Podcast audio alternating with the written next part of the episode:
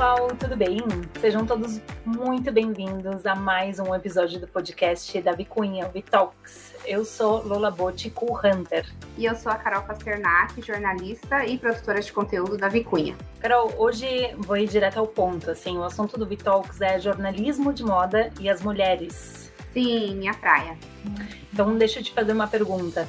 Entre as principais é, revistas de moda né, e comportamento publicadas no Brasil, eu escolhi, tipo, cinco, assim.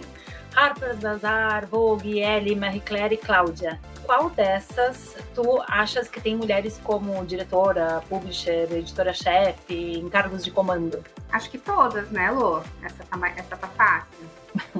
É, né, cara, é muito bom, né? Nada mais justo do que ter mulheres por detrás de publicações que têm as próprias mulheres como principais leitoras, né? Uma pena que tenha demorado tanto para a gente chegar nesse cenário e uma pena que ele seja tão raro quando a gente olha para o jornalismo de maneira geral. E é sobre isso que a gente vai falar aqui no Vitalks hoje. Passado, presente e futuro das mulheres no jornalismo de moda, bem específico assim. Sim, mas antes vou aproveitar para convidar quem está nos ouvindo e nos vendo, né, nesse episódio, para interagir com a gente nas redes sociais, sugerindo temas, dando feedback sobre os episódios. Enfim, segue a gente no Instagram pelo arroba Vicunha Brasil, manda uma DM ou comenta. Agora vamos para o programa. Bora! Então tá, a história do jornalismo né, é, impresso se confunde um pouco né, com a história do jornalismo de moda. Se os primeiros jornais, então, eles vêm lá do tempo do Império Romano, os primeiros noticiários impressos são muito mais recentes, né, aí pelo século XVII. E esse mesmo período surgiram as primeiras publicações sobre estilo, comportamento, boas maneiras, né? As primeiras revistas de moda. Muita gente considera a francesa Le Mercury Galant a mãe de todas. Ela foi para a rua em 1672, incrível, né? Bom, e o sucesso foi tanto que esse tipo de publicação nunca mais saiu das bancas. Algumas delas têm mais de 100 anos de existência. Sim, Lô, é, desde o começo as revistas já tinham o público feminino na mira, né? Mas acontece que, como a gente está cansado de saber, é, mesmo nos assuntos que são focados para as mulheres, os homens sempre estão no meio ou à frente. Então, se a gente pensar em uma revista importante no mundo da moda, como Vogue, Elle, as que você citou, todas elas foram criadas e comandadas por homens durante muito tempo. Você até encontra exemplos de mulheres pioneiras no jornalismo, mas elas foram exceções. E fora das editorias de moda, ainda são. E a gente sabe que a gente sabe bem que não foi por falta de competência, né? Sim, com certeza. E por isso hoje a gente vai falar com sobre, né, mulheres de jornalismo de moda e a gente reuniu assim, né, uma pequena amostra disso, né, jornalistas mulheres que enfrentam todo tipo de dificuldade, né, para fazer o que amam e que apesar das barreiras chegaram ao topo da carreira, reconhecidas por colegas leitoras em todo o país. Isso mesmo, Lô. Então, estou muito feliz de apresentar o nosso grande line-up de hoje, né? A gente recebe a Maria Prata, a Camila Ian e a Silvia Boriello. Quero dar boas-vindas para todas vocês. Obrigada pela participação. E antes da gente entrar na entrevista, na, nas perguntas, queria que vocês contassem um pouco né, do trabalho de vocês, como que vocês começaram, o que, que vocês estão fazendo hoje. É, quem gostaria de começar? Obrigada pelo convite, gente. É um prazer estar aqui. Eu, o meu começo foi sempre, sempre quando eu dou palestra em faculdade, é sempre meu teto de vidro, porque eu não fiz faculdade de jornalismo. Eu, eu me formei em artes cênicas, eu queria trabalhar com teatro, cinema, e mas aí fui morar em Londres para fazer um curso de teatro e lá conheci uma turma super fashion que já que a gente tinha, sei lá, 22 anos, 21 anos, né? Mas eles já trabalhavam em marcas, em lojas, é, em desfiles e, e aí foi a primeira vez que eu que eu vi esse, esse universo como uma, um segmento de trabalho, como um mercado e tal. Mas eu também nem achava que era para mim, assim, eu achava divertido, achava criativo, a gente se divertia. É, eles esperavam, a gente ia para saía dos clubes, ia às 5, 6 da manhã esperar o jornal chegar com o review do desfile. Eu falava assim, mas que tem que esperar o jornal? O que, que esse menino quer ver o desfile? Né? Então, mas ele já era, já estava dentro do, do, do business, né? E aí, quando eu voltei para o Brasil, eu fui trabalhar com a Erika Palomino, que na época ela tinha uma coluna na Folha de São Paulo chamada Noite Ilustrada, que cobria, ela, ela era crítica de moda da Folha, e só que a coluna dela cobria não só a moda, mas a vanguarda em vários, né, na noite, na arte, na moda, é, uma coisa mais comportamental, assim. E lá eu fiquei quase seis anos, assim. Então eu entrei na moda através da Érica, mas a gente teve um sempre uma, um, um approach muito pelo viés do comportamento, né? E aí depois disso eu, eu, eu quando eu saí da Érica, eu podia ter ido para a área de tanto de moda quanto de música, que era que era outra paixão e outra coisa, outro assunto que eu falava e que eu entendia bem. Mas aí começaram a rolar os trabalhos de moda, então eu acabei fazendo carreira aí, daí fiquei 10 anos colaborando na, na Folha, que foi uma grande escola para mim, a Érica foi uma grande escola, a Folha foi uma faculdade praticamente. É, e aí estou há 12 no FFW, que é uma plataforma independente que tem esse viés do comportamento e cultural, que tem muito a ver também com a forma como eu sempre enxerguei e gostei de atuar dentro da moda. Mas fora isso, tem milhões de projetos sempre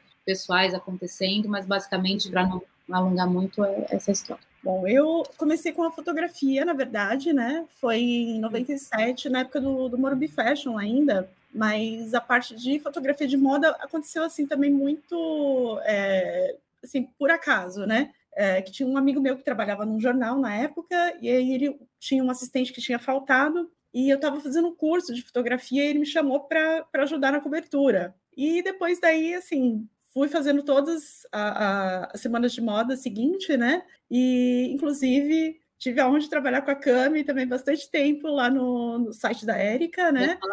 Maria também, a gente se encontrava sempre naquela correria, né, de corredores lá da, da Bienal. Muito. E, e nisso, é, quando eu fui começar a fazer faculdade né, de, de jornalismo, de comunicação, uh, eu já prestava serviços né, da, de fotografia para uma revista, que é a Costura Perfeita. E quando eu comecei a faculdade, a editora na época, que era a Henriette, ela teve uma proposta de uma outra revista, né, para ir trabalhar. Ela falou: Olha, só sai se você entrar. E eu falei: Ri, mas eu falei, acabei de começar a faculdade. Ela falou: Não, não quero saber, só saio se, se você entrar, vou te ajudando no começo, tudo. E tô lá faz 22 anos.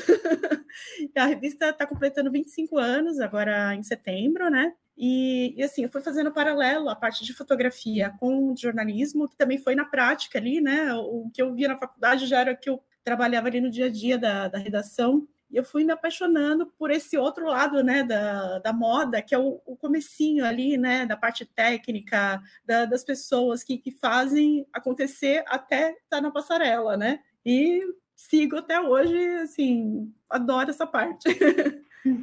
Que ótimo, nossa, eu não sabia que você estava tanto tempo lá na costura perfeita. Que legal, é, que história. Não, o tiquetinha. sim, sim. Maria, agora conta pra gente, então, como que você começou. Ah, eu fiquei ouvindo a Cami e a Silvia falarem, e a gente tem em comum o fato de que a gente começou a trabalhar com moda quando a moda entrou na moda no Brasil, né? Assim, era.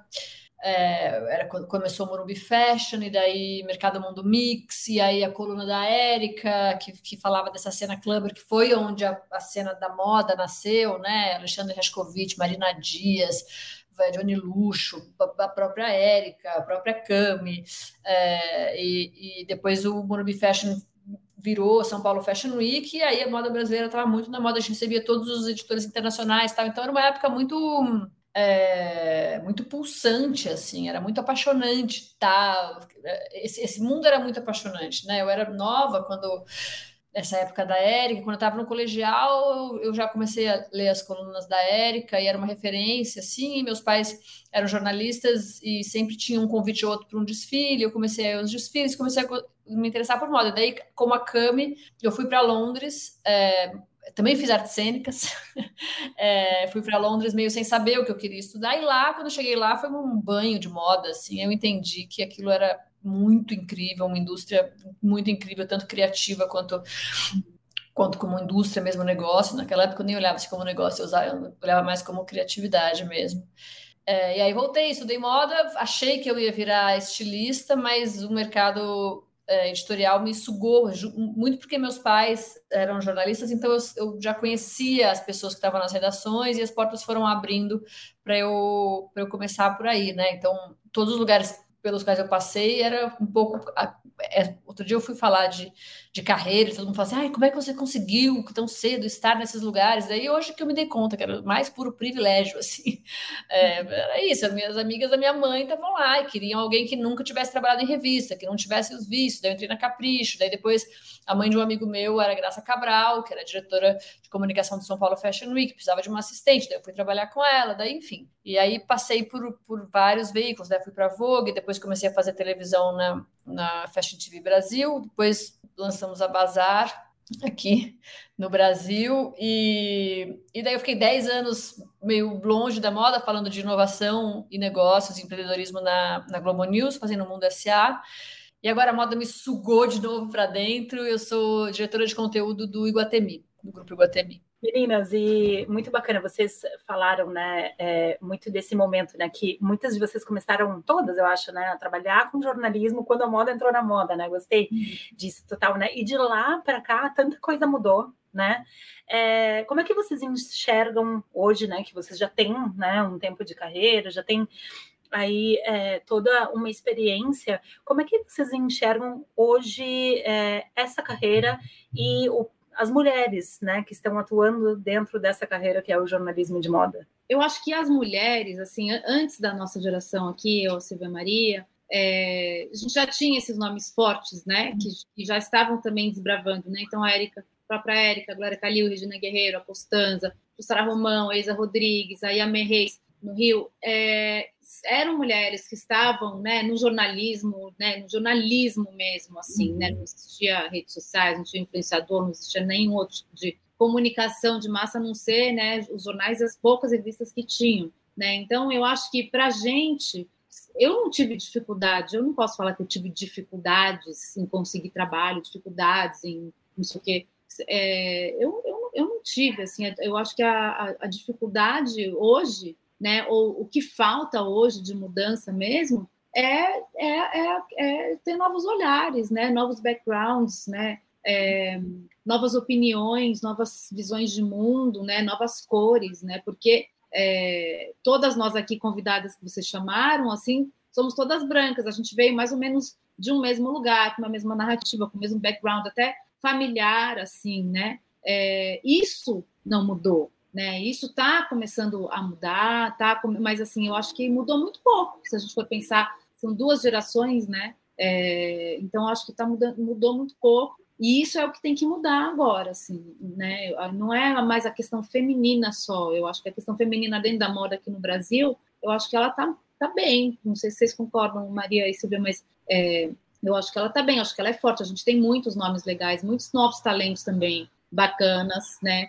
É, mas eu acho que o que falta mesmo, de uma forma mais, mais firme e, e com uma manutenção sólida, é essa, essa, essa questão da gente ter uma capacidade mesmo. Eu concordo muito. Acho que é, se existe um lugar onde as mulheres têm espaço, esse lugar é o jornalismo de moda, né? A Câmara falou de Brasil, mas mundo todo no mundo todo. É, é, porque é assim, né? A gente precisa. É, é, são mulheres falando com mulheres, né? Senão não funciona. Então, acho que nesse sentido, esse lugar está muito garantido e concordo plenamente. Agora a gente tem que trazer novas vozes, né, para a brincadeira. Assim, estava agora assistindo esse desfile da Vuitton e uma quantidade de meninas negras na passarela, que na, naquela época nossa de São Paulo Fashion Week isso não existia, assim, as meninas, todos os desfiles eram feitos por meninas não só brancas, mas de chapinha, assim, né, aqueles cabelos lisos gigantescos, longos, elas eram idênticas, vinha uma fila de meninas uma atrás da outra, todas iguaizinhas, é, pensei isso na hora que eu estava assistindo, assim, falei, nossa, que, que, bom, isso a gente conseguiu mudar. Tinha um discurso, assim, tinha um discurso feito, gente, que era assim, ah, não, mas é, não, não tem modelos negras boas no Brasil. O que não tem? Na hora precisou ter, assim, é uma chuva de meninas lindas, incríveis, maravilhosas e tal.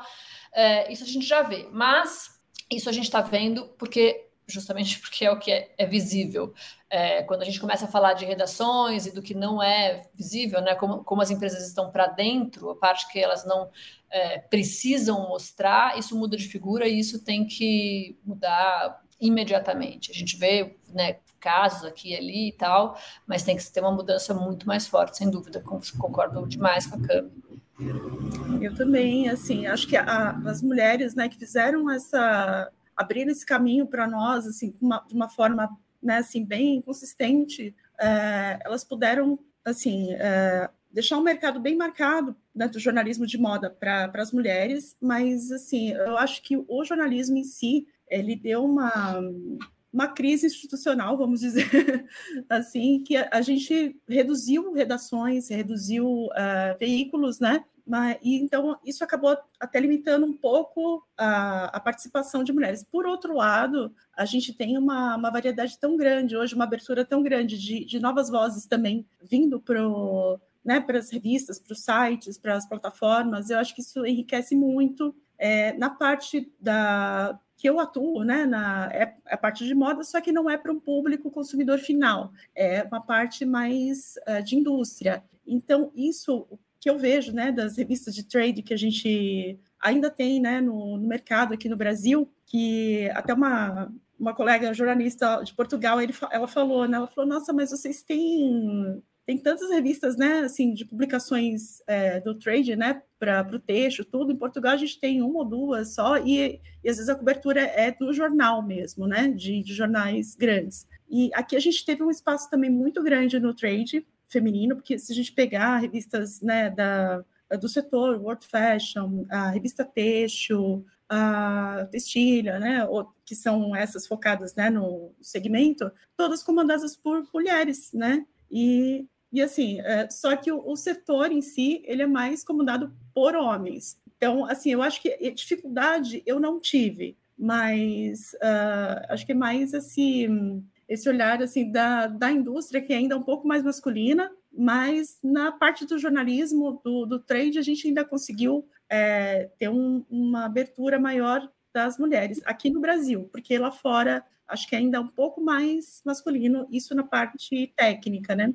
Nossa, é uhum. interessante, né? Vocês falando tudo isso me faz pensar tantas coisas. Assim, por um lado, eu acho que as próprias a mídia mudou, né? Então, uhum. se antes tu tinha uma uhum. coisa do jornalismo, das redações, né, daquela profundidade, né, total, hoje em dia com a aceleração de tudo, com as novas tecnologias, tudo mais, né, como que a informação ela se pulveriza e ela tá tudo mais rápido, né, e tal, isso faz com que, imagino eu, né, é, lugares, equipes e pessoas, né, como tu citou, é, Silvia, em Portugal, né, começassem a diminuir, né? Por um outro lado, democratiza né? É, mas ao mesmo tempo, diversidade e inclusão é, é uma, uma macro tendência porque é uma macro necessidade, né? Não é à toa aí, né, que a gente vê nos últimos dias agora, né, as discussões na ONU, né, todo mundo falando muito também desse tema, tipo, no geral, né, é, tanto em ambiente profissional quanto, enfim, né, a parte social, né? Interessante isso. É, sim, super. E aí já vou fazer o gancho para a próxima pergunta, até alterando um pouquinho pela discussão. O que, que assim que vocês percebem que essa ausência até, né, é, que a gente ainda nota hoje, mas que quem sabe a gente está começando a preencher, a melhorar e tal, é, ela influencia até o que, que é pautado e o que, que não é pautado dentro do jornalismo, né? O que, que se deixa de falar ou o que, que se fala é, com a experiência de vocês e essas transformações que vocês vêm observando, é, vocês sentem uma mudança nisso, essa influência muito forte ainda nessa, é, nesse impacto direto dos temas? Não, eu não acho que isso, é, isso não só no jornalismo de moda, de uma forma geral, né? Uhum. É, na, nas marcas, dentro das marcas também, né? As coisas que são criadas e a forma como isso é comunicado. É, tanto que a gente já viu várias marcas grandes terem problemas porque fizeram, né, criaram um produto errado, comunicaram da forma errada,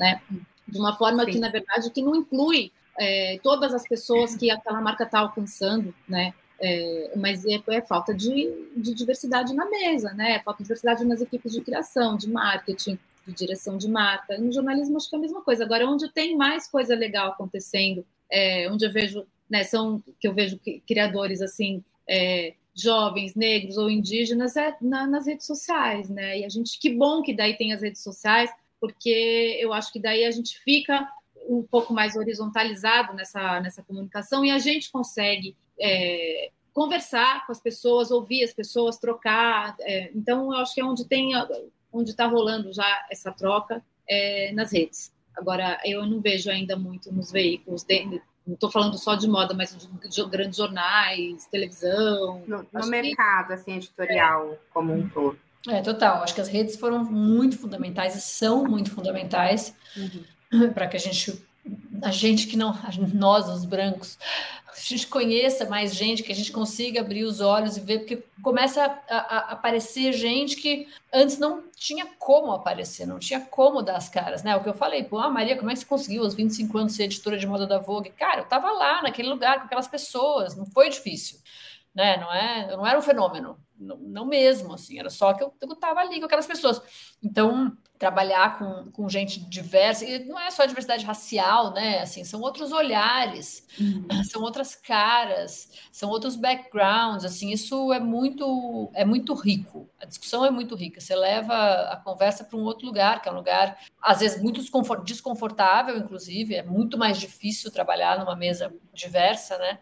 sei quem que falou outro dia, acho que foi o Marco Bizarre da Gucci, falou: não adianta nada você ter uma mesa é, totalmente diversa se você só consegue falar sim porque você concorda e não porque você discorda. Uhum. Né? Ele, como tomador de decisão.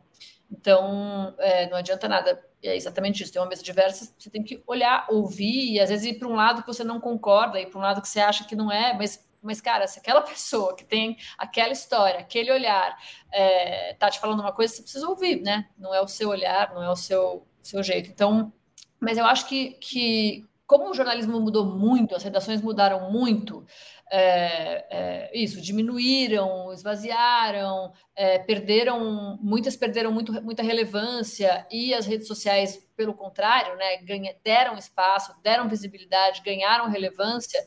É muito rico você ver esse momento também. Tá, tá, isso está borbulhando aqui, né? Agora a gente tem que, eu sempre fico querendo ver o que, que vem depois disso. É, eu acho que é um exercício de diplomacia no final, né? Assim, quando a gente fala de uma mesa diversa, né, de pessoas diferentes juntas trabalhando no, no mesmo projeto, para um mesmo uma, uma, mesma meta, assim, é, eu, é, as pessoas precisam aprender a conversar, né, e a se ouvir, porque tem existe todo esse mundo das redes sociais, do Instagram, que é a rede que eu mais uso, mas é, o Instagram não é um lugar de diálogo, né? O, lugar, o Instagram é um lugar onde é, fogueira queima, né? Assim, é, é, um lugar de, às vezes, de guerra, né? De, de briga, de bullying e tudo. Não é, não é uma plataforma para o diálogo. Né? Agora, uma mesa de trabalho precisa ser, né? Uma empresa precisa ser. Né? A gente tem que aprender a conversar como adulto mesmo, né? De, de, é, com respeito, ouvindo. A pessoa pode ter totalmente outra visão, outra, outra, outra ideia, mas assim, por que, que a minha é a certa? Ou por que, que só a dela, né? Eu acho que é isso, acho que falta a gente aprender a conversar e estar tá disposto a ouvir, às vezes, mais do que falar. E acho que tem uma coisa bem legal também dessa história, voltando às redes, que são muito, podem ser muito nocivas também e, e muito dodóis. Eu, eu falo muito disso é, nas redes. Mas eu acho que, que as, ao colocar, as redes colocam todo mundo é, é, no mesmo ponto, né? Então a Cami falou da horizontalidade, assim. No jornalismo, quando a gente fala, ah, a gente tem que fazer redações mais diversas, super mas muitas vezes é muito difícil, porque a gente está falando de, por exemplo, cargos de liderança. É, para muita gente que não teve nem a oportunidade de começar, né? Eu comecei lá embaixo, assistente do assistente, eu fui, não, subindo, você vai conhecendo. É, tem, tem, muita gente que não teve nem a primeira oportunidade. Então, como é que você vai colocar uma pessoa com cargo de. É difícil, gente, é, um, é, uma, é uma transição muito difícil. Enquanto nas redes sociais, é, tá todo mundo em pé de igualdade. Sim, eu faço o meu, você faz o seu, tá, todo mundo chegou junto nesse lugar. Né? Então não importa se você é branco, se é preto, se é indígena, se não é alto, baixo, gordo, magro, está todo mundo ali de igual para igual, né? Aí é, a, a, briga é mais justa, assim, do que do que esse processo de a transformação das redações do jornalismo é muito mais difícil do que novas, novas, novos espaços que surgem e que já nascem com essas possibilidades, né? Inclusive, Maria, até essa parte da redação, eu falo assim, pela pela parte técnica né, do, do texto, é, a gente chegou num ponto muito difícil, assim, também, de, de conseguir algum jornalista, algum repórter que, que seja interessado nessa área. A gente hoje também reduziu muito essa, essa questão, né? É, porque, assim, a maioria tem o, o interesse no, no visual, na, na moda como né? Assim, como arte, como criatividade, mas a parte técnica a gente tem muita dificuldade ainda hoje, sabe? Para ter alguém que tenha interesse e tenha conhecimento para falar do, do assunto, né? Mas, por outro lado, assim, na, acho que na cobertura né, de, é, do setor, né, do que eu acompanho até agora, né, nesses 20, 22 anos, é, eu acho que a gente teve uma abertura um pouco mais do olhar humano para para não ter só, por exemplo, ah, vou falar só do produto, da, da característica dele, não, mas a gente trazer também quem fez aquele produto, é, mostrar as caras das pessoas que estão ali naquela indústria, trazer elas à luz. A gente está começando, acho que, um, um, movimento um pouco maior nesse sentido, né, de, é, de dar o valor né, às pessoas que estão ali produzindo. Acho que a, a gente está começando a, a, trazer isso também mais para frente do, do jornalismo na, nesse setor. Vocês conhecem o, o que fazer né? Assim, para a gente transformar, para a gente realmente trazer esse olhar para o jornalismo de moda, né? Tipo, é um olhar mais diverso. Você tem exemplos, assim, de pode ser de outros mercados ou de empresas que já estão pensando nisso, né? Em projetos ou o que, que a indústria, né? É, é, de informação de moda deveria fazer, né? É, planos, campanhas, né? Se unir, né? O que? Como é que vocês enxergam isso? Eu acho que começa tudo na educação, né? Eu acho que não é só a moda, eu acho que é o país, né? É, eu acho que é um, é um, um né, você apostar e, e né, e, e, e, o governo, enfim, ter,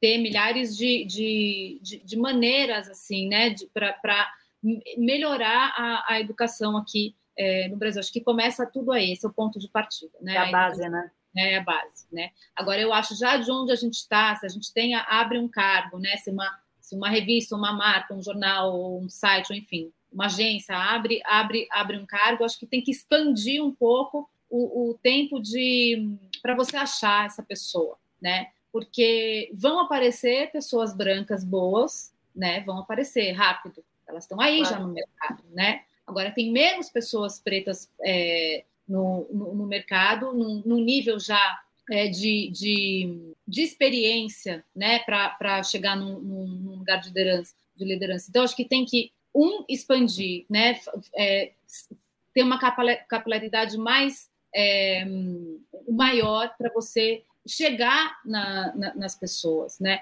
É, outro é você ir ocupando vários outros cargos né, com, com a diversidade, seja lá, porque quando a gente fala de diversidade, as pessoas acabam lendo mais como pessoas racializadas, mas é, gênero também é um recorte de diversidade, né? Assim, é, corpos também, né? São. Então, eu acho que não tem que ter, ah, eu, fa... eu acho que tem, você tem que cuidar para ter essa diversidade completa dentro da sua, da sua empresa. E como a Maria falou, não é fácil, mas não é impossível, né? Eu acho que se, se, se trabalhar direito, se investir né, em construir essa equipe, você vai construir essa equipe. Né? E as pessoas, elas têm amigos, elas podem indicar amigos, elas têm, elas conhecem é, os caminhos muito melhor do que a gente, né? Então, acho que são várias coisas agindo junto, né? Eu acho que é assim que faz a que faz a mudança. Não é uma pessoa só, não é uma força só, não é uma empresa só, não é um jeito só,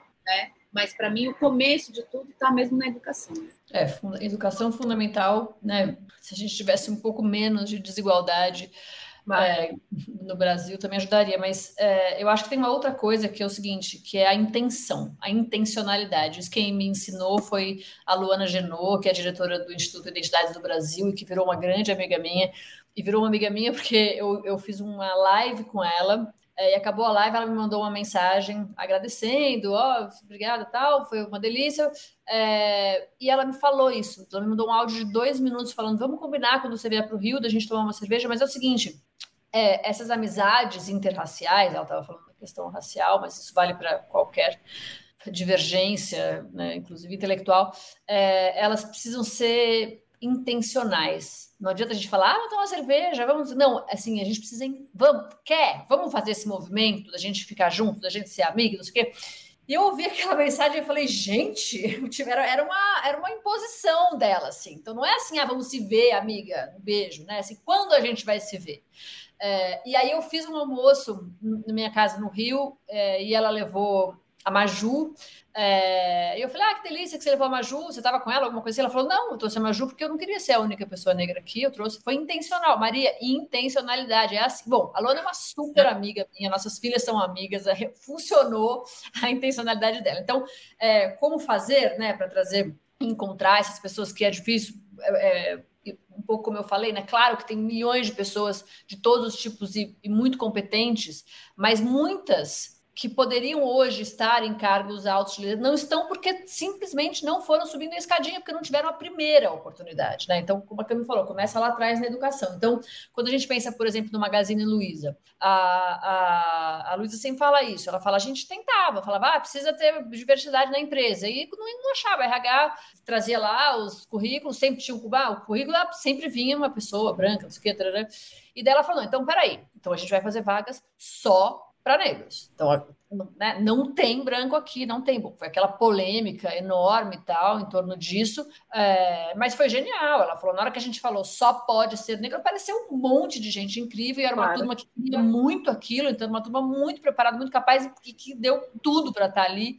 Então, é, eu acho que a coisa da, da, da, vaga propositiva e da intenção é muito fundamental.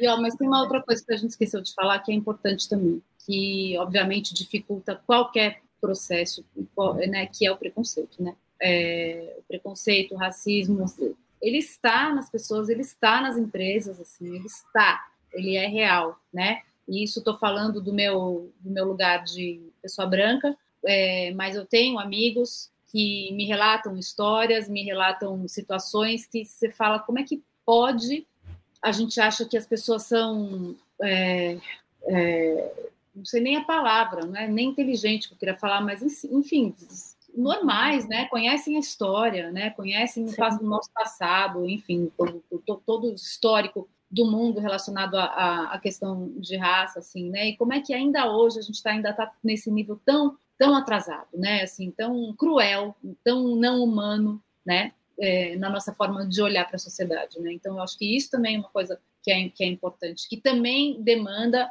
outras ações de, de combate, né? Eu acho que, além de, de tudo que elas falaram também, outra coisa que, que eu acho que falta também no, nos dias de hoje, né, para a gente ter um, um, uma melhor qualidade também no, jornalismo, assim, na, na, nossa área, é porque a gente tem uma volatilidade tão grande também com as redes sociais que uh, muitos acabam deixando também a profundidade de lado, né, assim, no, no, no que ele vai uh, pesquisar, sobre o que ele vai falar, sobre o que ele vai escrever. Então, acaba deixando muito superficial. E eu acho que isso é um olhar que falta um pouco hoje, não para todos, é lógico, mas é, numa grande parte eu acho que ainda falta esse olhar mais curioso, sabe, sobre o que ele vai falar. Por exemplo, nessa área, né, do, do nosso do, do, texto, da moda é tão rica e ela é tão é, é, conectada com tanta coisa. A Maria sabe, né, assim, tecnologia, é, biodiversidade, é, é muita coisa, nem um, um, chá na, na xícara a gente toma sem o, o texto, né? Então, é, tem muita correlação com muita coisa. Eu acho que é, falta talvez um pouco mais de, de, aprofundamento e de curiosidade, de aprender com os que já passaram também por esse, por esse caminho, né? É, que tem muito a ensinar, porque assim a gente está num, num, momento também da, da nossa história também que é muita coisa acontecendo uma velocidade super rápida e que eu acho que, assim, também a gente está um momento fantástico, sabe, de, de, aprendizado. Acho que a gente teve esse privilégio, né, de, de acompanhar muita coisa, né, do, do que foi com o que está mudando agora. Então, acho que é, esse essa busca mais uh, aprofundada, sabe, do, dos assuntos, né, para a gente ter uma qualidade melhor daqui para frente, né, do jornalismo. E Gurias, e como é que vocês enxergam assim? Vocês são otimistas, né? A, a gente tem aqui, né, é, várias vertentes, né, assim, de olhares. Vocês têm experiências diferentes, né? Uma lá no início da ponta da cadeia, né? Outra já, né? Até a Maria já cobriu muito essa parte da tecnologia e tudo mais. E hum, mulheres e jornalismo como um todo, não só assim na, na parte da, da, moda, né? Vocês são otimistas para o futuro dessa carreira, dessa como é que como é que vocês enxergam o futuro próximo aí? Ah, eu, eu assim, particularmente eu tenho esse otimismo, sabe, de uh, achar que as mulheres têm um, um, uma abertura grande, assim, sabe, para esse, esse segmento, né? Assim, não, não só na moda quanto né, no jornalismo em geral talvez um pouco mais de, de respeito que falta ainda, né, no, no segmento, mas eu acho que, que as mulheres já conquistaram um caminho assim que não vai ter volta. Eu acho que só só tende a ampliar. Não, e a coisa da, da, da Copa do Mundo Feminina, né, foi muito bacana porque abriu mesmo espaço para que outras mulheres, né, é, por exemplo, o jornalismo esportivo, né, então agora você vê mulher comentando é, jogo de futebol, independente de ter uma Copa do Mundo rolando, né, uhum. é, então tem as jogadoras e tem todo o universo que gira em torno, né, eu participei de alguns eventos é, por conta da uma marca esportiva por conta da Copa do Mundo e só tinha as mulheres que manjavam muito de futebol. Até livro elas já tinham escrito sobre a história do futebol feminino. Assim. Então, são mulheres incríveis. Né? Na, na, política, a gente tem, hoje em dia, tem muitas analíticas políticas, muitas jornalistas cobrem política. É, a gente sempre teve, mas agora tem uma variedade maior, né? um número maior em ascensão ou em grande destaque assim na mídia, né? nas grandes, nos grandes canais de TV ainda.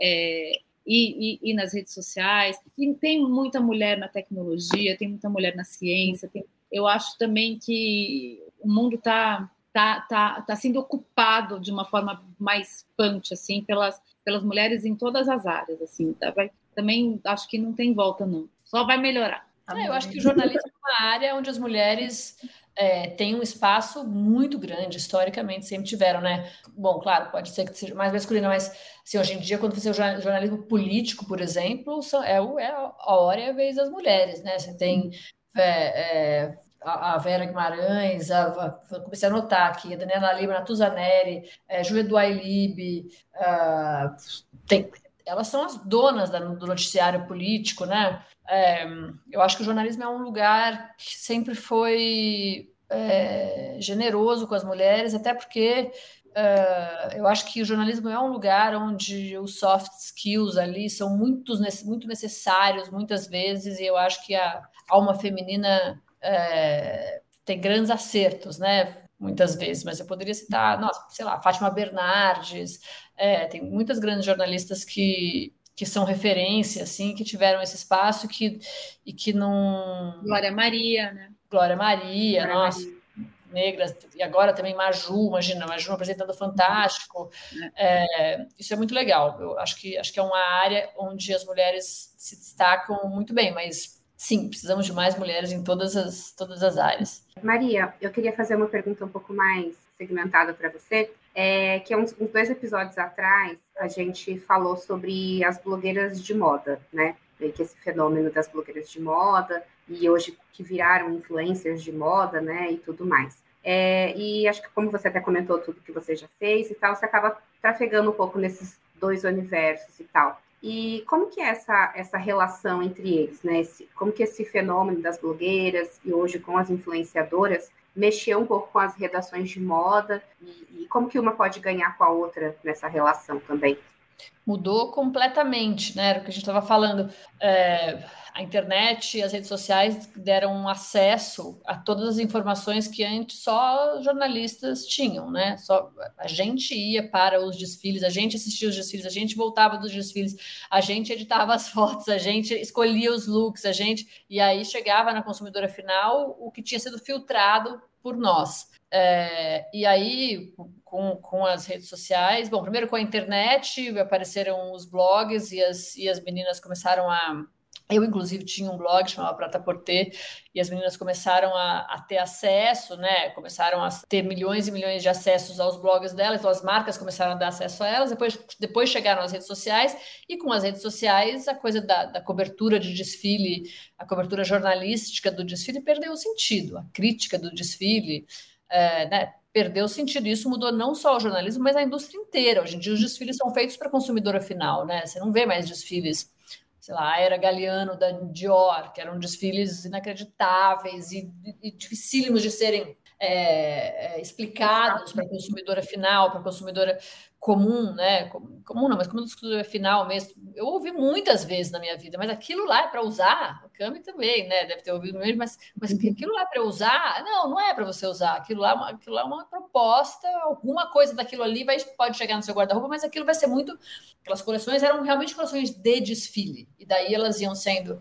Tem poucas marcas que ainda fazem só isso, a coleção só para o desfile. Mesmo as que fazem, tenho certeza que todos os acessórios são acessórios que vão estar na vitrine daqui a muito pouco tempo, né? Do jeitinho que eles foram desfilados. Então, o mercado inteiro foi muito impactado por, pelas redes sociais e pela, pela nova, por essa nova hierarquia, né? De, de, de poder e de influência.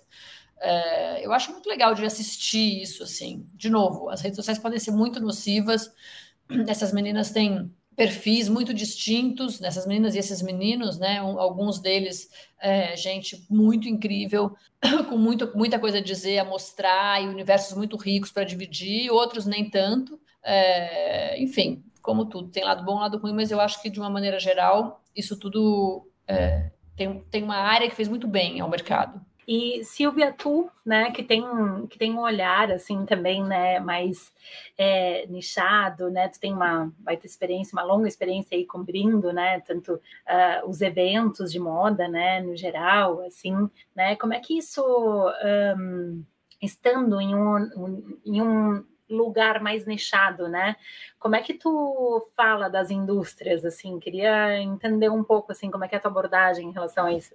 A revista ela é voltada para o setor de confecção, que, inclusive, assim, até na época que ela foi criada, né, a ideia era essa, de... É, assim, já você tinha a revista de moda para o consumidor final, tinha a revista para o texto, para o varejo, mas para quem produz, não tinha, né, para o chão de fábrica ali mesmo. Então, a, a ideia é, era trazer informação para quem está produzindo ali no dia a dia. Então, a gente uh, fala tanto da parte do, de tecidos, de maquinários, quanto de mercado, é, tecnologias novas, é, parte social também, né, do, do setor de confecção. É, então, a gente tem um olhar bem, bem amplo, né, pro, do, do setor, mas tudo o que vai influenciar ali no dia a dia da, da produção. E uma curiosidade até, né, da, dessa questão da, das publicações, né, é que, assim, é, com a parte digital, a gente né, achou que ia ficar só revista digital também, né, mas, é, curiosamente, o público da, da costura, ele, ele, assim, não ficou só na digital, ele quer ainda, né, pelo menos ainda quer a impressa, né, é, a gente tem... Lindo! É, pois é, assim, é um muito curioso. Maravilhoso. Faz, um, acho que uns sete, sete, oito anos que a gente começou com a. A gente tinha só impressa, né? Começou com a digital mais impressa, e a gente sempre, né? Assim, a primeira edição eu até me lembro, era número 100 da revista, né? Que era uma edição de final de ano. E meses antes a gente é, informando, né? Os leitores: olha, a gente vai começar com a edição digital, vai ser só digital aquela edição, número, número 100, tudo. E quando chegou na edição que era só digital, o pessoal, ué, mas não vai ter mais revista? Cadê a revista impressa?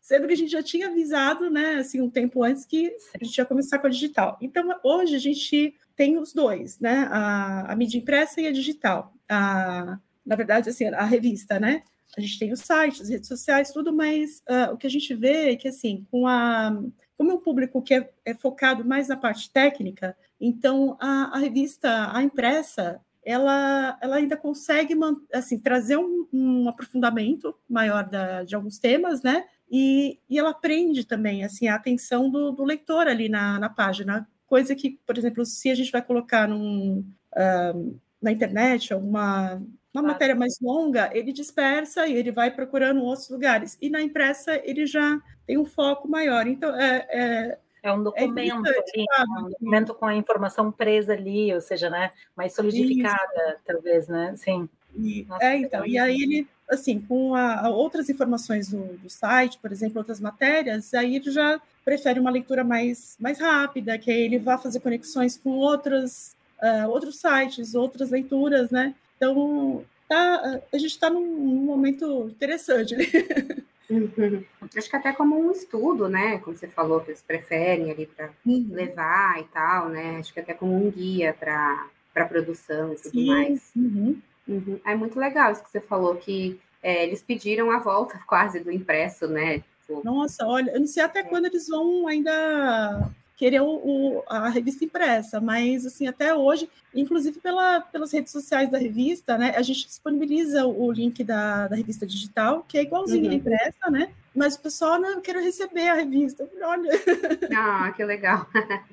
na, na era da, né, do digital. Uhum. Ainda há esperança. É. Ainda há. Ah, eu adoro coisas impressas. Assim, adoro. Eu também. Ah, eu sou suspeita também, gente. Faço coleção de algumas. Eu também. Mantém igual. Ai, bom, e Camila, queria fazer também uma pergunta mais direcionada para você. É, você falou, né, que o, o, Fashion Forward veio desse movimento mais independente, né, e tal. E aí a gente conversou super sobre várias toda essa transformação, redes sociais e tal. Você acha que isso é, beneficiou mais esses movimentos independentes, outros, outras mídias, né, outras plataformas e tal? Como que foi para você um pouquinho assim essa essa caminhada? Ah, com certeza, demais, porque é muito difícil para um, um veículo, uma mídia independente, permanecer no mercado, né? Porque custa caro, né? Custa caro você contratar gente é, bacana, custa caro você. Hoje em dia, com a coisa online, né? A gente, cada um, tá, no FFW, a gente está cada um lugar, a gente não tem redação. A gente tem encontros com a equipe e que a gente passa um tempo junto, que a gente faz um monte de coisa junto, mas é, de brainstorming e de, de, de conversas e tal, mas é uma coisa mais estratégica do que do dia a dia do conteúdo. Isso é todo feito, de, né, cada um no seu, na sua casa. E, e a, só que a gente nasceu dentro do São Paulo Fashion Week, então a gente era independente enquanto uma voz no mercado, mas a gente nasceu dentro de uma estrutura muito grande. Né, que tinha grana. Então, eu tinha uma equipe, na época de São Paulo Fashion Week, com, sei lá, na minha equipe de São Paulo Fashion Week, eu tinha 20 pessoas, né? Silvia fez Uau. assim, até é, é, fiz o journal também lá, uma época. É, então, é mas, era, mas era aquele esquema, era né? Assim, Muita gente, né? E, e hoje em dia é, a gente é muito mais enxuto, né? Mesmo porque hoje em dia a gente não tem mais o aporte do São Paulo Fashion Week, então, então a gente. Só que é isso, a gente é o publisher, o editor, o pauteiro, o vendedor, o que, o que entrega, o, o atendimento, né? Então é um pouco isso. Agora, é, essa, essa democratização do conteúdo fez com que muitos outros, ou muito, né, outros projetos e, e, outras mídias elas aparecessem, né, porque elas não precisam mais investir numa redação, nem num site. Você pode fazer uma coisa pro Instagram, você pode fazer uma coisa é, dentro do Pinterest, enfim, do TikTok. O seu canal pode ser um canal de vídeo, né? Você faz um canal de vídeo no YouTube, é uma mídia, você está entregando conteúdo, você está você pode fazer um jornal dentro do YouTube, né? Então, é só você ter ideia, você saber usar as ferramentas, você ser uma boa comunicadora ou um bom comunicador. Então, eu acho que é, para o mercado, assim, é muito bom, porque antigamente são né, só as grandes, os grandes nomes, as grandes marcas né, de, de, de comunicação que poderiam se manter, né? E é, e é muito pouco, justamente porque é, tem muitas outras vozes aí né, no, no mundo, bilhares, e, e, a, e, a, internet, a digitalização, as redes sociais fazem com que isso seja possível. Igual na, as marcas de moda mesmo. Antigamente você tinha, né, em São Paulo, você tinha para ser, né, Maria, você ter uma, um nome, você ser respeitado, você precisava ter uma loja nos jardins, você precisava ter, era um número de lojas. Ah, quantas lojas, quantos pontos de venda? Tem todos os estados, aí tem todos os shoppings. Aí sim você era uma marca reconhecida. Né? Senão, você não era ninguém. Né? E hoje em dia você vende online, você vende pelo WhatsApp, você vende é, pelo Instagram, você vende pelo site. Né? Então, o que, que surgiu? A gente tem hoje uma geração de, de designers brasileiros muito boa, né? Assim, de não só da, da das, vindos da mais da, com um pensamento mais consciente, mais sustentável, mas também de criatividade, de inovação. Né? Isso só foi possível por causa dessa, dessa transformação. Agora, eu vou, vou completar você, Cami, porque voltando ao jornalismo, isso tudo que a Cami falou, é, que é incrível, para o jornalismo também é um desastre, porque você vai buscar hoje repórter, editor, não sei o quê, você não acha, porque eles não querem mais trabalhar num veículo. Eles fazem a vida deles, eles começam a postar, eles começam não sei o quê, no minuto aparece uma marca, patrocina. Então, é, é difícil também você conseguir é, uma turma mais nova para trabalhar, porque eles têm o espaço deles, eles têm a voz deles, eles não querem trabalhar para um veículo fechado, né? Eles querem ter. A... Então, mais acertos mesmo. Mas isso tem um impacto no jornalismo também. Tem super, e outra coisa também que, que é ruim, né? Também dessa super liberdade, né? Desse espaço sem dono, né? É, que virou a internet e as redes sociais hoje, é a coisa da fake news, né? É, então, assim, Sim. que fale igual um, um, um, vírus ruim, né? Assim, então, mas é, é, é isso também, é o, é o, outro lado. Tudo, nada tem um lado só, né? Tudo tem os dois lados. Então, essa coisa da, de você não saber se você, quem você está ouvindo, se é uma pessoa confiável, acho que também a falta de repertório hoje do, da, da, geração nova também acho que é uma questão, né? É, de você estar tá ouvindo uma pessoa que talvez está falando de uma coisa, mas não, não se aprofunda, não consegue descer um pouco mais, né, no assunto. Então, é, mas bom, isso dos problemas, isso, isso é o mais tranquilo, né? Agora, fake news e você, de repente, também realmente não ter equipe, porque todo mundo é mídia, né? Então, você trabalha para você em vez de trabalhar para o outro. Eu queria só que vocês compartilhassem uma dica para quem está começando e quem quer, ou, ou, não está começando, mas quem quer focar, assim, na parte de jornalismo, né? O que, que, o que precisa né, para ser uma jornalista, seja de moda, seja ter o olhar né, do, jornalismo assim como um todo, o que, que vocês indicariam? Primeira Boa. coisa é assim, tenha curiosidade, porque ainda mais hoje que tudo chega, né? A pessoa fica ali é, é, achando que está que tá suficiente com tudo chegando e, e esquece que tudo que chega já vem filtrado por um algoritmo que já vem.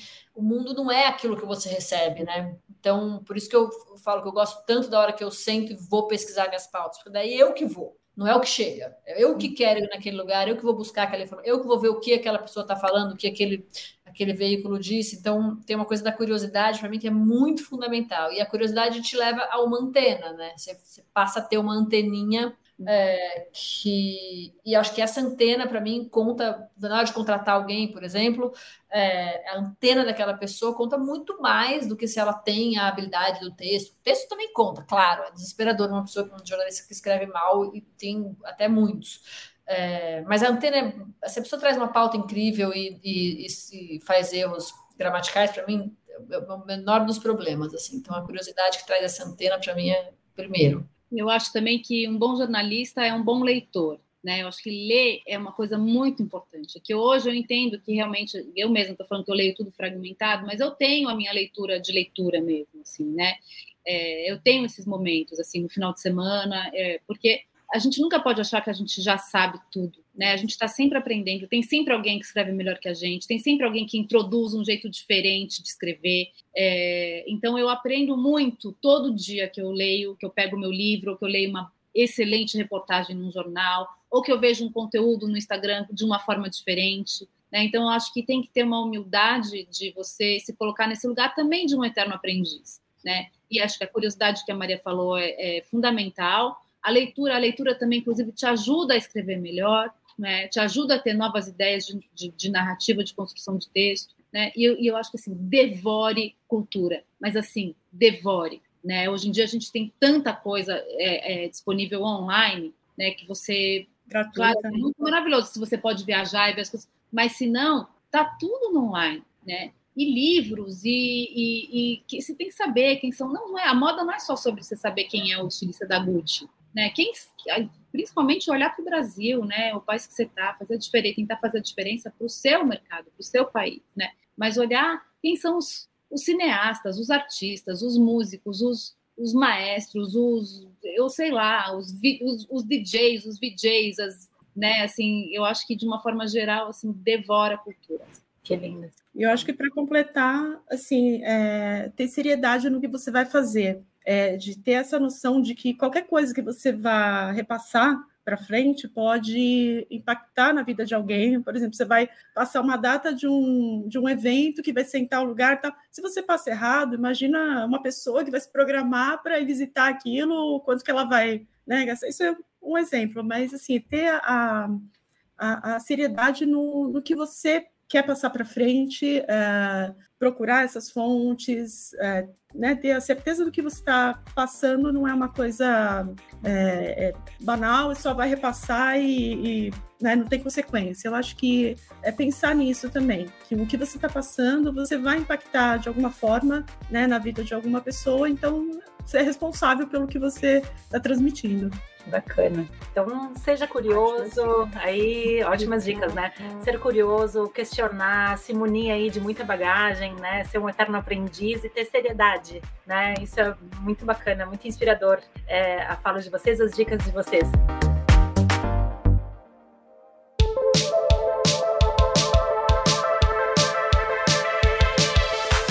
falando em dicas, agora sim, para finalizar, né, cara? A gente tem um uhum. momento no Vitalks que se chama Radar que é um momento assim onde a gente, tanto os hosts quanto os nossos convidados, né, compartilham dicas.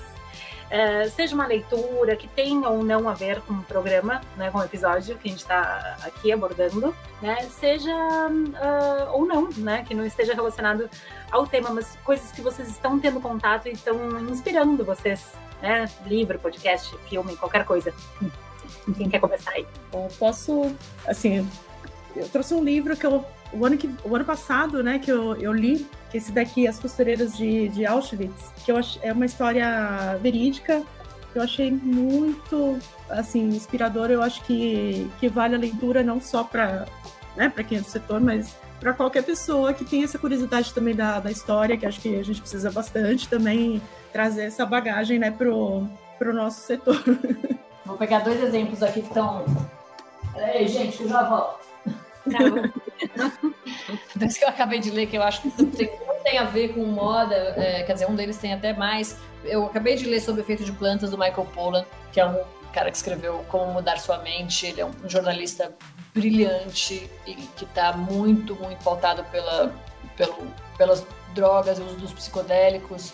E aqui ele fala é, de três plantas que derivam em três drogas diferentes e como elas atuam, né? Então, o ópio, a cafeína e a mescalina. E a, o, o capítulo da cafeína é o mais impactante, porque todos nós somos viciados, é uma, a, a, humanidade inteira viciada em cafeína e trabalhando é, drogado o dia inteiro. É genial o jeito que ele mostra hum. isso. E tem um outro livro, eu fui é, semana passada para Nova York para um evento do Pacto Global da ONU e eu não conhecia a Mary Robinson, que é ex-presidente da Irlanda e hoje em dia é uma grande ativista pelo clima, pelo clima e mais especificamente pela justiça climática, que é um termo que basicamente explica que as pessoas uh, mais impactadas pelas questões climáticas são as pessoas menos favorecidas, então ou mais pobres ou mais negras as mulheres, então as minorias são mais impactadas pelas questões climáticas. Então, aqui ela conta histórias de mulheres ao redor do mundo todo que já estão, já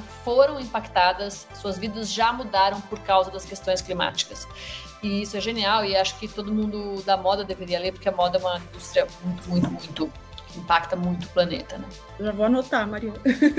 Mas eu tô lendo esse que chama Yoga, de um escritor francês chamado Emmanuel Carré, fez carreira de jornalismo também. É maravilhoso, não tem nada a ver com moda, mas tem a ver com a vida. Agora, de moda, um que eu li, que eu achei divertido, que é o Nos Bastidores da Vogue. Você leu, Maria? Não sei se vocês leram, porque conta não, toda a história da revista Vogue, é, desde que ela foi fundada, e, enfim. E é muito interessante saber, né, assim, é, de onde vem tanta coisa assim que a gente que a gente vê assim qual, qual foi o começo de tudo isso né e de é, que mais que eu ia indicar? Leiam a, leiam a, a newsletter da Cami. Opa, boa indicação. É, uma série. Obrigada, Mer. É uma série chama Cangaço Novo, que eu acho que a hora que quando, quando esse episódio for ao ar, talvez já tenha, não seja tão novidade, já não é, mas tão novidade, mas é uma série brasileira maravilhosa, que eu acho que tem uma nova leva, uma coisa acontece para mim aí nessa série, tem uma nova é, leva aí do jogo, né? Os atores de, de, de, uma equipe, assim, brasileiros, assim, maravilhosos, assim, é muito, muito bom. É incrível mesmo, Camis. Eu tô assistindo, tô quase no finalzinho, mas é maravilhosa, assim, tô admirada, assim, é muito, muito boa mesmo. E hoje lança o, super, o documentário das supermodas, né? Na, na Apple Ah, é verdade. Já lançou. É verdade, hoje. É, já lançou. Bacana. E tu, Carol, qual, qual é a tua dica do, radar? É, então, vou pegar o, o bonde aqui. É, a minha dica é um, é um coletivo de jornalismo é, feito por mulheres, então bem, bem aqui ao, ao tema, é, que chama Nós Mulheres da Periferia. É um, um coletivo de jornalismo né, feito por mulheres da periferia. É, então, as pautas permeiam muito assim também né, o, o, o dia a dia, é, as dificuldades também, mas é, tudo que há de bom também é, na periferia, feito por essas mulheres. Elas têm é, algumas parcerias também com outros veículos, como Folha de São Paulo, é, outros veículos maiores também para matérias especiais.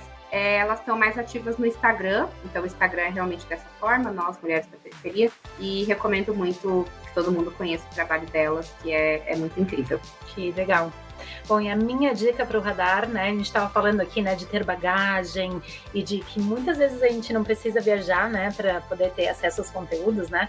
E eu queria indicar uma coisa que não é nada nova, mas eu acho muito legal por conta da profundidade, por ser uma pessoa que acredita muito, tipo, que é interessante a gente entrar e conhecer, se inspirar bastante no mundo da arte, né? E o quanto isso, a mim, tá, gente? Bem uma brisa minha, tá? Mas ajuda no business, ajuda no marketing que a gente faz, ajuda em tudo, né? Então, ter, trabalhar com essa coisa da, da cultura e também do pensamento abstrato Uh, tudo isso eu acho muito legal. Aquele canal que se chama Arte 1, é um canal de TV, né? É, eu acho muito bacana, tem muitos programas interessantes, né? De backstages, de processos criativos, né?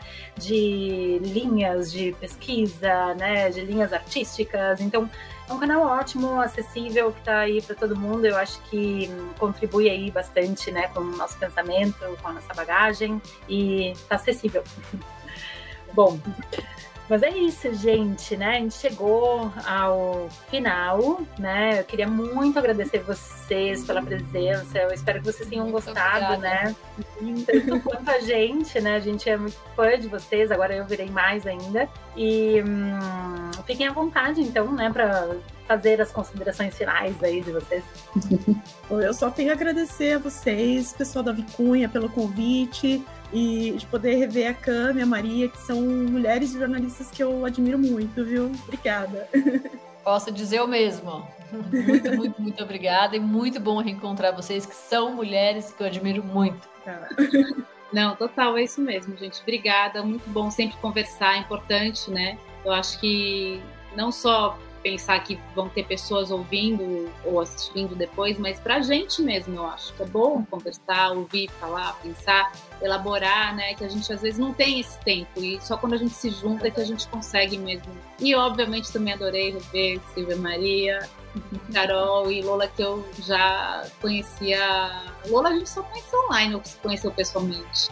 Olha, eu acho que a gente conheceu pessoalmente em um evento que a gente fez na Vicunha e uma vez que a gente conversou para talvez fazer a revista que a gente tinha, ah, a publicação impressa. É. Então, obrigada. Ah, imagina. Bom, então, obrigada, meninas, pela participação. Obrigada, Foi gente. ótimo. Eu amei muito. E vou só convidar para quem nos tá, quem nos assistiu, né, quem nos ouve também, avaliar lá o Talks das cinco estrelas pra gente. Não perder os próximos episódios. E é isso. Obrigada. Até a próxima, gente. Beijo. Tchau. Obrigada. Tchau.